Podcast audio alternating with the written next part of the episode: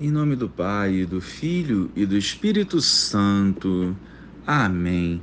Bom dia, Jesus. Livrai-nos de todo o mal e libertai-nos de tudo aquilo que nos impede de progredir na caminhada de fé. Santifica-nos à luz do Evangelho, para que não desviemos da estrada rumo ao céu. Amém.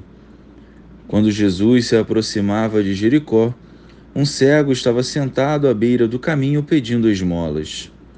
Ouvindo a multidão passar, ele perguntou o que estava acontecendo. Disseram-lhe que Jesus Nazareno estava passando por ali. Então o cego gritou: Jesus, filho de Davi, tem piedade de mim. As pessoas que iam na frente mandavam que ele ficasse calado, mas ele gritava mais ainda: Filho de Davi, tem piedade de mim. Jesus parou e mandou que levassem um cego até ele.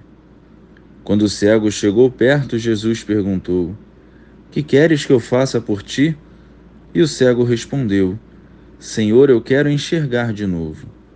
Jesus disse: Enxerga, pois, de novo, a tua fé te salvou. No mesmo instante, o cego começou a ver de novo e seguia Jesus, glorificando a Deus. Vendo isso, todo o povo deu louvores a Deus. Louvado seja o nosso Senhor Jesus Cristo, para sempre seja louvado. Movido pela fé, o cego de Jericó, ao saber que Jesus estava passando, começa a gritar, pedindo-lhe piedade. Aquela multidão ao entorno de Jesus ignorava aquele homem, e alguns até mandavam ele silenciar quanto falta de solidariedade e amor ao próximo. Mas Jesus o viu.